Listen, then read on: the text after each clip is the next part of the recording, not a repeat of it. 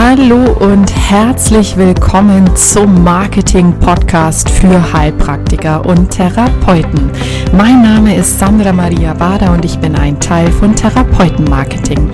Ich habe es mir zum Ziel gesetzt, dich erfolgreich in deine eigene Praxis zu bringen. Warum? Weil ich weiß, wie es geht. Schon über sechs Jahre erfolgreich in eigenen Praxen aus dem Marketing und Vertrieb kommend, gebe ich dir hier in diesem Podcast eins zu eins, vollkommen offen und authentisch mein gesamtes Wissen weiter. Schön, dass du da bist. Heute habe ich die liebe Doris Eckert aus München zu mir im Podcast-Interview. Doris hat eine eigene Praxis für Hypnosetherapie und systemische Therapie und ich kenne sie schon ein paar Jahre und freue mich deswegen ganz besonders, dass wir heute hier zusammen sind, liebe Doris. Schön, dass du da bist. Danke, dass ich da sein darf, Sandra. Ja. Hallo. Ähm, jetzt habe ich natürlich ein ganz interessantes Vorwissen, was unsere Zuschauer und Hörer ja nicht haben. Ich weiß, dass du, bevor du eigene Praxisinhaberin warst, schon mal ein, ja, in meinen Augen sehr großes Unternehmen geleitet und geführt hast. Was hast du denn vor deiner Zeit im alternativen Heilbe Heilberuf gemacht? Ah, ich habe zusammen mit meinem Mann 1900 1992 einen Werbemittelvertrieb gegründet. Das heißt, wir haben angefangen mit Werbetextilien und haben das dann irgendwann auf Werbemittel im Allgemeinen ausgeweitet und sind sukzessive von einem Zwei-Mann-Betrieb zu einem äh, Betrieb mit zehn Angestellten gewachsen. Und den haben wir 2014 an unseren Mitarbeiter übergeben. Wow, voll die Unternehmerin, die da schon in dir schlummert. Was ja. hat dich denn dazu bewegt, dann Doris zu sagen, und jetzt äh, schwanke ich, also ist ja schon eine ganz schöne andere Branche jetzt, jetzt schwenke ich hier um und werde Heilpraktikerin und mache meine eigene Praxis auf. Was hat für dich, was war der Weg dahin? Warum? Also ich habe in ganz, ganz jungen Jahren äh, die Fachoberschule für Sozialwesen gemacht, habe mich da so ein bisschen mit äh, Psychologie, Pädagogik beschäftigt. Dann festgestellt, das ist nicht mein Weg, habe dann den kaufmännischen Weg gemacht und äh, bevor mir die Firma übergeben haben, äh, war ich ziemlich krank, war ausgenockt, habe jemanden äh, gesucht, der meinen Bereich in der Firma zum größten Teil dann auch übernommen hat mhm. und habe gemerkt, dass ich eigentlich nicht mehr zurück will. Spannend. Und letzten Endes hat aber dann den Ausschlag mein Mann gegeben, der eben im Burnout gesteckt ist und gesagt hat, er will die Firma loshaben. Mhm. Und wir haben eine Lösung gesucht, wie wir, äh, wie wir das machen, dass die Firma weiter existiert. Ich meine, wir haben ja auch Mit Mitarbeiter gehabt, für die wir in der Verantwortung waren. Das war uns sehr wichtig. Und dann, das ist auch sehr spannend, hat irgendjemand meinem Mann ein Programm vom Zentrum für Naturheilkunde geschickt. Macht das mal. Mein Mann hat es ziemlich ignoriert. Ich habe es mir dann geschnappt und habe es durchgeblättert und habe dann gesehen, wow, es gibt einen Heilpraktiker für Psychotherapie. Bis dahin habe ich das überhaupt nicht gewusst. Und da habe ich aber gemerkt, wie es in mir ganz aufgeregt geworden ist. Mir ist wirklich das Herz aufgegangen bei, die, bei diesen Gedanken. Und ab da habe ich eigentlich nur noch gemacht, was äh, dafür gesagt hat, dass mir das Herz aufgeht. Wow. Also wenn ich in mich reinspüre bei irgendwas und merke, boah, ja, da, da werde ich aufgeregt, da geht mir das Herz auf, da freue ich mich, dann mache ich das. Und der Stein oder der Stein, der ins Rollen kam, war damals die Entscheidung, hey, ich mache den HP Psych sozusagen, das erste mhm. Herzgefühl. Mhm. Und eben das erste Herzgefühl der HP Psych, das zweite die Hypnotherapie, mit der ich selber vorher schon gute Erfahrungen gemacht habe als Patientin. Und äh, das dritte war dann das Systemische. Da habe ich den Wolfgang Kraus in der Arbeit erlebt und habe gewusst, das will ich. Das ist Und das ist auch tatsächlich das, Aufstellungsarbeit ist das, wo mir das Herz aufgeht, wo ich, wo ich auch immer wieder selber merke, wie, wie mich das berührt, was da passiert, was da in den Menschen äh, für Veränderungen innerhalb kurzer Zeit vor sich gehen. Das ist so eine Freude, das, boah, ich liebe die Arbeit und ist was Sinnstiftendes im Gegensatz zu äh, Werbemitteln. also ich muss äh, deswegen so lachen, weil ähm, wir durften ja auch schon mal ein Seminar miteinander abhalten und da habe ich dich ja auch im Rahmen der systemischen Arbeit kennenlernen dürfen. Ich habe ja selber mit der Systemik gar nicht so wirklich viele Berührungspunkte gehabt und bin seitdem, äh, das ist dann wirklich mal, äh, muss dann wirklich immer Werbetrommel für dich rühren, ich dich da in dieser Arbeit sehen und erleben durfte, wirklich total begeistert von, ja, Wahnsinn, dieser Vielschichtigkeit auch. Also es ist schon klasse. Mm, ist Seminare auch was, wo du sagst, das machst du jetzt auch regelmäßig oder, oder ist es was, wo du sagst, oh, das mache ich nebenbei oder wie nimmt es so für einen Stellenwert ein? Äh, regelmäßig, wenn nicht gerade Corona angesagt ist, machen wir äh, unsere Aufstellungsabende mhm. beziehungsweise auch mal immer wieder Aufstellungstage, die ich mit einer Kollegin zusammen anbiete. Und freue mich auch, dass wir zusammen mhm. wieder im Herbst ein Seminar machen. Dann mache ich noch mit einer anderen Kollegin im Herbst ein Seminar. Also das ist schon auch mhm. was, wo ich mit, mit viel Begeisterung dabei bin. Und wenn ich aussuchen müsste, äh, wo, ich, wo ich mit mehr Begeisterung dabei bin in der Praxis oder bei Seminaren, dann glaube ich, wären es die Seminare. Aber Gott sei Dank muss ich mich nicht entscheiden. Ja, das stimmt, das will ich auch nicht. Und was jetzt äh, ganz spannend ist, wenn man dir jetzt so zuhört, wir, also wir bekommen ja jetzt, sage ich mal, schon so ein Bild präsentiert von einer Frau, die mal ein Unternehmen hatte. Das haben sie ähm, übergeben und jetzt hast du eine Praxis, du hast dich spezialisiert auf bestimmte Bereiche, du hast schon Klienten, du hältst auch Seminare. Das war ja sicher ein ganz schöner Weg bis dahin. Wie lange hat es jetzt gedauert, dass du sagst, hey, ich bin jetzt da, wo ich jetzt bin?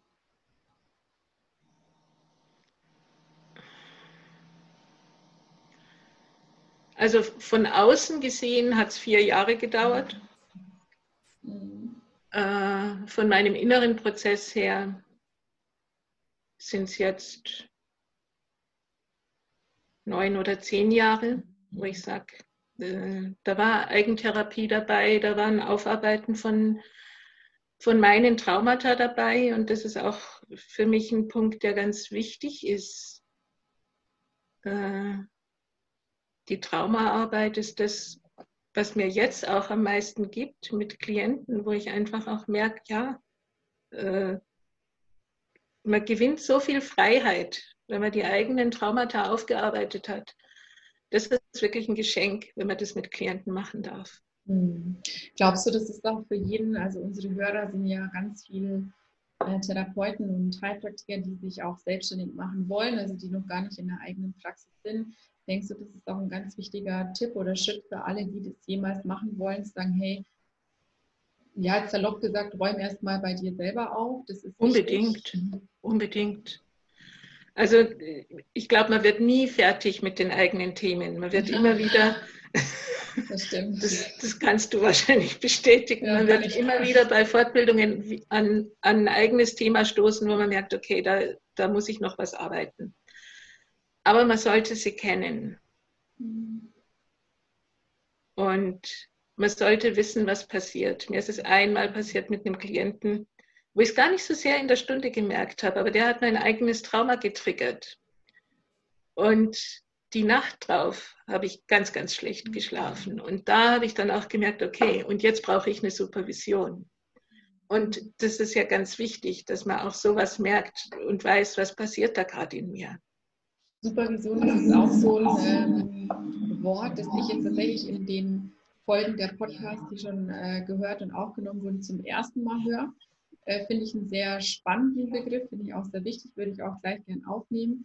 Ist das auch was, wo du sagst, hey, ähm, ja, Leute, holt euch Supervision, wenn ihr in die eigene Praxis geht? Das ist so ein Must-Have? Also ich denke, man begegnet in der Praxis immer wieder äh, seinen eigenen Themen und dann ist es natürlich auch immer wieder gut, mit jemandem da drauf zu schauen. Davon abgesehen, äh, spätestens dann, wenn man mit dem Klienten das Gefühl hat, man steckt in der Sackgasse oder kommt nicht mehr weiter, dann ist es gut, wenn man ein Gespräch hat mit einem Supervisor, der dann vielleicht nochmal hilfreiche Impulse setzen kann. Wie hast du deinen Supervisor gefunden? Es ist mein, mein Lehrer. Ja, also, ich mache Supervision beim oder äh, gehe zu Wolfgang Kraus, wenn ich das Gefühl habe, dass, dass ich selber was brauche. Und ich habe auch eine Intervisionsgruppe, die mindestens genauso wichtig und genauso kostbar ist. Mhm. Und das würde ich wirklich auch jedem empfehlen. So mal eine kurze Frage, weil es vielleicht nicht alle Hörer wissen. Ganz kurz, was ist der Unterschied Supervision, Intervision? Intervision ist äh, sind Kollegen, die so ungefähr auf der gleichen Stufe äh, stehen. Supervision, also ich kenne Supervision auch, auch aus der Suchthotline. Da ist es in der Gruppe.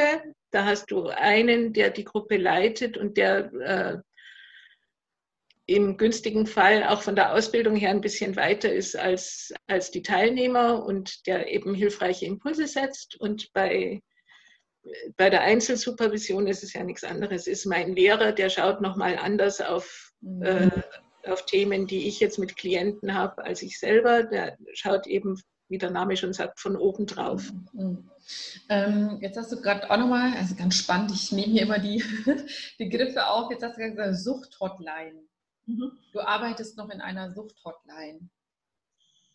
Ja, das ist ein Teil auch, glaube ich, meiner eigenen Geschichte geschuldet. Mein Vater war Alkoholiker, hat sich äh, das Leben genommen, als ich zwei war. Und in der systemischen Arbeit habe ich dann irgendwann realisiert, okay, ich mache das tatsächlich für meinen Vater. Ich arbeite am Suchttelefon und seitdem noch mit viel, seit ich weiß, ich mache es für meinen Vater, noch mit viel mehr Freude. Aber es ist für mich auch eine ganz wichtige Geschichte, das zu machen. Vielen Dank äh, für diese Offenheit. Ich bin gerade ganz, ich wollte nämlich gerade, ich hatte schon wirklich die Frage, so, so hey, wow, Suchthotline, gibt es einen Grund oder berührt dich das einfach? Und das wird gleich so offen jetzt selber beantwortet, du machst es für deinen Papa. Das heißt, ähm, oder ja, vielleicht heißt es nicht, hast du auch Klienten, also weißt du direkt aus der Suchthotline in der Praxis oder ist es was, was du trennst? Die Suchthotline ist ein anonymes Telefon, das heißt, da weiß keiner, okay. äh, welchen Hintergrund ich habe. Und das ist auch gut so. Mhm. Mhm. Und in der Praxis begegnet mir das Thema tatsächlich nicht besonders oft. Ja, aber vielleicht auch, weil du jetzt ja so klar warst gerade, gell? Das äh, zeichnet sich dann im Außen vielleicht auch so klar dann ab in der Praxis und in der Hotline. Mhm. Ja, die Frage, die jetzt wahrscheinlich allen unter den Nägeln brennt, äh, ist ja, ja, wie, wie, wie findest du denn deine Klienten überhaupt oder wie finden die dich denn? Was machst du denn alles da dafür? Ich habe keine Ahnung, wie mich meine Klienten finden. Das liebe ich sowas. Also ich habe unten äh, hier im Haus neben meinem Praxisschild einen Flyerspender, auch einen kleinen für Visitenkarten. Da stelle ich zumindest fest, dass diese Visitenkartenspender sehr oft leer ist und ich auffüllen muss. Äh, meine Klienten kommen auch fast alle aus der Umgebung von meiner Praxis. Ich habe unten an der U-Bahn eine Werbung, bei der ich mir nicht so sicher bin, ob sie was bringt oder nicht. Ich habe auch eine Facebook-Seite, wo ich aber über Facebook ist, glaube ich, noch nie jemand zu mir gekommen. ja, die meisten sagen, sie finden mich im, im Internet. Und Hast du da was dafür? So, weißt du, dass du Blogartikel, ich glaube, du blogst ziemlich cool. Also ich sehe mal bei Facebook, dass du äh, relativ regelmäßig, glaube ich, was veröffentlichst, gell? Ja, ich habe ich hab einen Blog bei WordPress und der ist mit, mit Facebook verlinkt. Das ist schon mal auch nicht schlecht. Der ist auch mit, mit LinkedIn verlinkt. Ja, LinkedIn, jetzt, jetzt kommt's. Wo sie überall ist. okay. Und natürlich äh, sowieso mit Google. Mhm. Und ich habe hab auch eine Google AdWords-Anzeige, logisch. Mhm. Ich glaube, in München hast du wenig Chancen ohne AdWords, weil Es ist relativ easy, in der Kleinstadt auf Seite 1 zu kommen, wenn jemand Psychotherapie googelt. Mhm. Aber in einer Stadt wie München, wo an jeder zweiten Haustür Psychotherapie hängt, da, da kommst du ohne AdWords-Werbung, glaube ich, nicht, nicht in den vorderen Bereich, dass du gefunden wirst. Also das finde ich jetzt sehr äh, spannend, dass sich das jetzt auch tut in unserem Podcast, weil äh, also ich finde ja generell, dass du schon viel machst. Also Facebook, Blogs, LinkedIn, dann ist du bei, bist du bei Google und so und dann Flyer und so. Also ist ja schon mal, ist ja schon mal was. Also oder schon mal nicht gerade wenig. Und ich habe immer wieder die Diskussion, dass mir viele genau das Gegenteil sagen, die dann immer sagen, ja, Google AdWords bringt ja in München gar nichts bei der Vielzahl an Leuten. Und dann sage ich immer so, ich sehe das eigentlich genau andersrum, weil ähm, also A ist wahnsinnig viel ähm, Mitbewerber einfach in München da, das ist sehr gedrängt. Und die wenigsten Heilpraktiker, da muss man vielleicht jetzt wirklich in diesem eingegrenzten Bereich bleiben, ich weiß nicht, wie es bei den äh, psychologischen Psychotherapeuten ist, geben dafür wirklich Geld aus, weil sie die Meinung haben, ach ja, das bringt es doch eh nicht. Und ich erlebe aber doch immer wieder, dass die, die es machen, also die wenigen, die es machen, dann eigentlich die sind, die sagen, ey, also das macht schon Sinn. Also das musst du schon machen. Also ich hatte tatsächlich einen, einen ziemlichen Einbruch äh, bei Klientenanfragen und habe mich gewundert und habe dann auch so äh, bei meiner Google-Statistik gesehen, da geht alles nach unten. Und dann habe ich gemerkt, dass meine Kreditkarte seit zwei Monaten abgelaufen ist. und die einfach meine Werbung eingestellt ah, haben. Okay. Also die haben mir sicher auch eine Mail geschickt, die ist aber untergegangen. Mhm. Und äh, das war für mich aber auch ein klarer Beweis dafür, das bringt was. Mhm. Und Google sagt zwar, das stimmt nicht, dass man, wenn man eine AdWords-Werbung hat, im Ranking weiter hochkommt, aber ich bin mhm. mir ziemlich sicher, dass es halt doch ein bisschen was macht. Ja, bin mir auch sicher, dass es so ist. Ähm, ist das ein hohes Budget? Also musst jetzt auch nicht das Budget nennen, wenn du nicht magst, aber würdest du für deine Forschung sagen, da muss man schon viel investieren, damit es sich rentiert? Oder? Mhm. Also äh, wenn auch nur ein Klient mhm.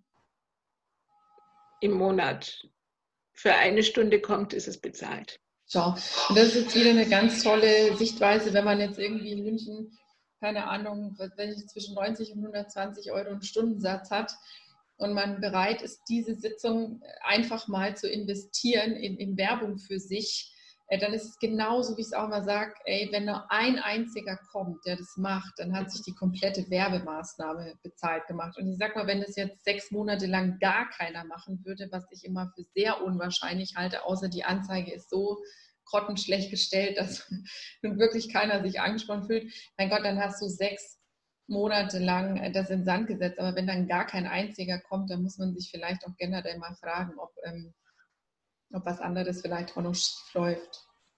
Bist du ganz zufrieden so von der Auslastung, wie es ist, Doris? Oder also jetzt mal abgesehen von Corona, sonst würden wir uns hier wahrscheinlich auch nicht noch so nett auf dem Podcast Plausch unterhalten. ja, ansonsten bin ich total zufrieden. Was, was mir einfällt, was viele, die neu anfangen, gar nicht so auf dem Schirm haben und wo ich auch gebraucht habe, deshalb sage ich das noch.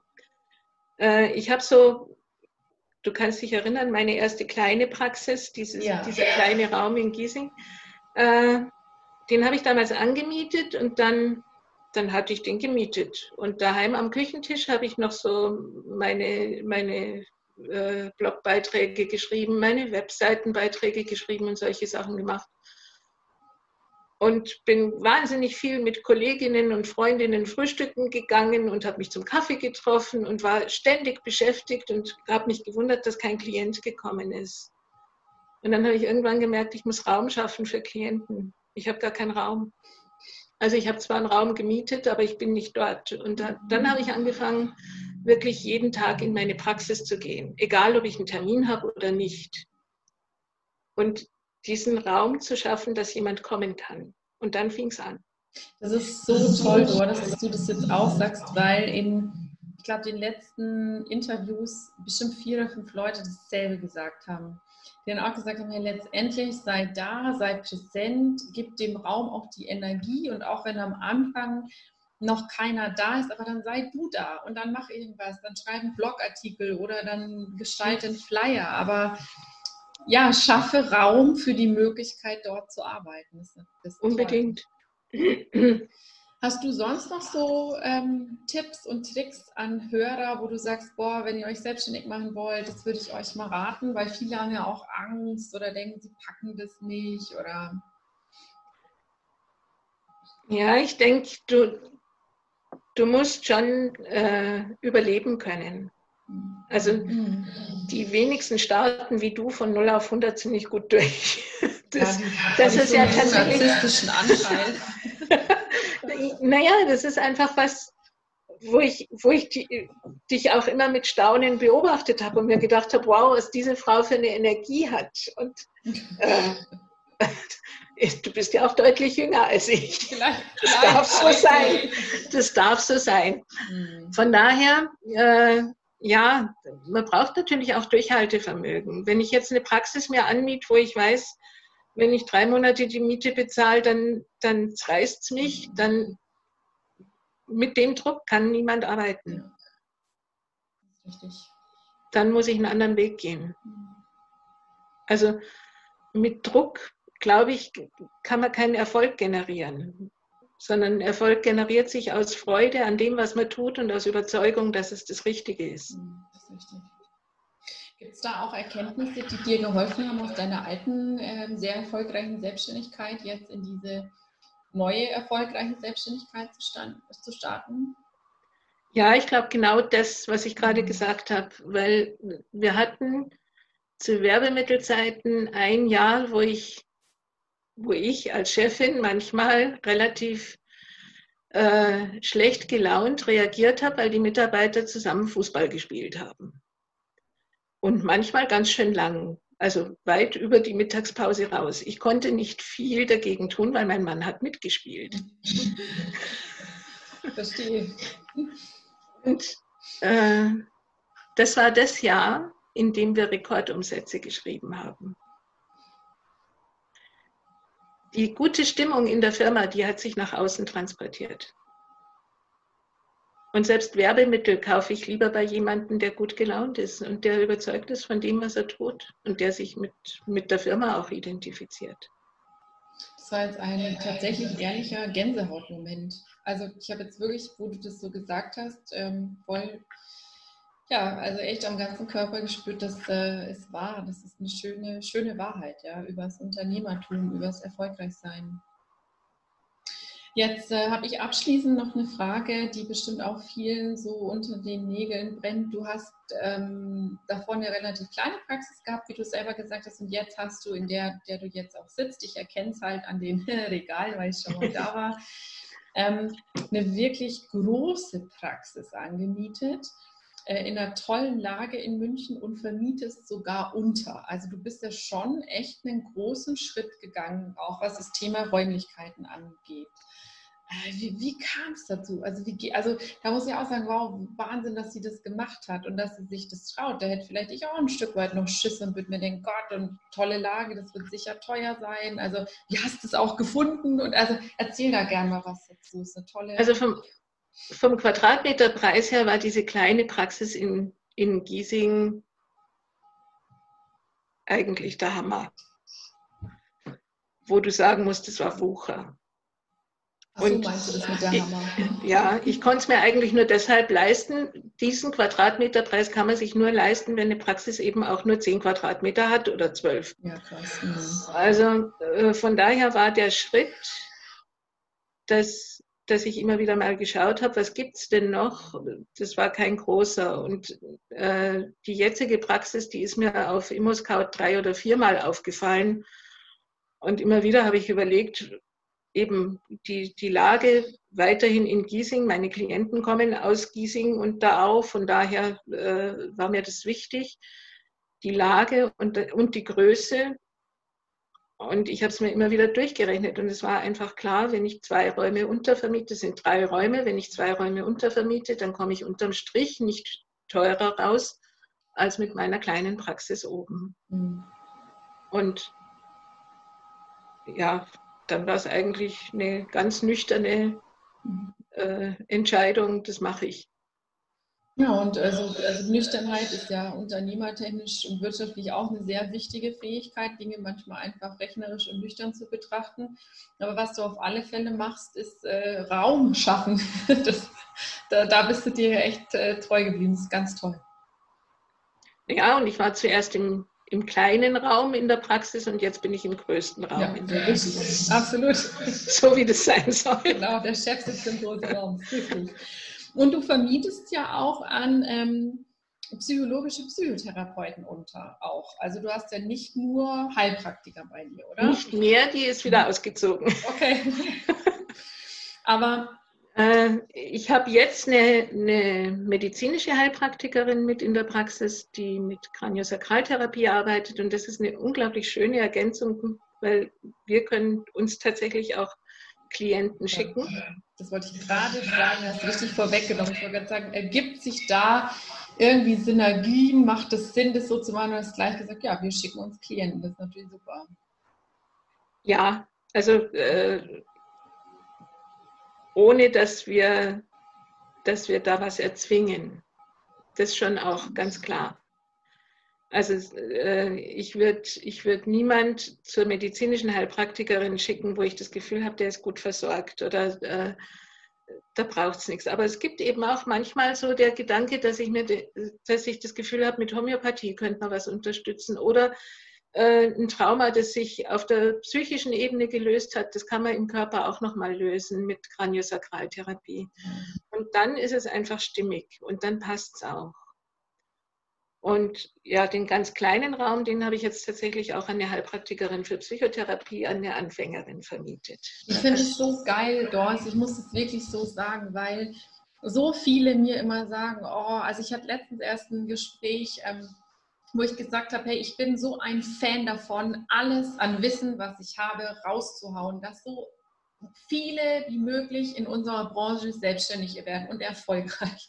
Und dann guckt die mich an und sagt, ich verstehe das nicht. Wieso machst du sowas? Sei doch froh, dass du selber erfolgreich bist und lass die anderen doch erfolglos sein, dann bleibt doch für dich mehr übrig. Und da sagen ja auch total viele, ja, wie kann man sich denn jemanden ins Büro oder ins, äh, in, in die Praxis holen, der dasselbe macht wie du? Bist du irre? Die nimmt dir doch alle Klienten weg. Jetzt, jetzt mal rein von der Denkweise, die man natürlich in Frage stellen kann. Aber wie geil ist das denn, dass dir das einfach, sorry für den bayerischen Ausdruck, scheißegal ist und sogar im Gegenteil, du sagst, nee, ich finde das bereichernd. Wie kann man zu so einer Einstellung kommen? Das ist toll. Die Klienten, mit denen ich nicht kann, die kann ich meiner Kollegin schicken. Vielleicht können die mit ihr, mit ihr besser. Also äh, wir nehmen uns nichts weg. Und das ist so ein bisschen ähnlich, äh, das Seminar, das ich mit dir mache, da, da kommen Menschen, die würden nicht in das Seminar kommen, das ich mit der anderen Kollegin mache.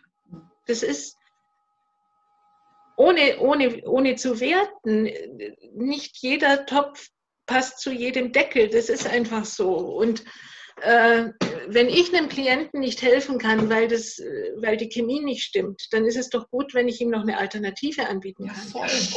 Also äh, ich habe das noch nie so gesehen, dass mir irgendjemand irgendwas wegnehmen kann. Also es ist so witzig, weil, weil du das auch mit dem Seminar sagst, ist so geil, weil ähm, ich mir ja auch mal zum Ziel gesetzt habe, also jetzt vereinfacht gesagt, alle Heilpraktiker wollen sich selbstständig machen, die haben Blockaden, Ängste, irgendwas, ey, die wollen wir auflösen. Und also um Werbung jetzt hier mal in eigener Sache zu machen, dann haben wir uns ja auch gedacht, komm, wir tun uns zusammen, machen es mit Hypnose und systemischer Arbeit und wir lösen die Blockaden auf. Und dann dachte ich mir auch, wie geil ist das denn? Ich kann das ja nicht. Ich kann die systemische Arbeit nicht. Und das ist so bereichernd, weil dann bleiben, also weißt, man kann es ja auch so sehen und sagen, hey, die Leute bleiben ja dann auch bei dir. Es kommen neue hinzu, also deine Reichweite wird ja immer größer.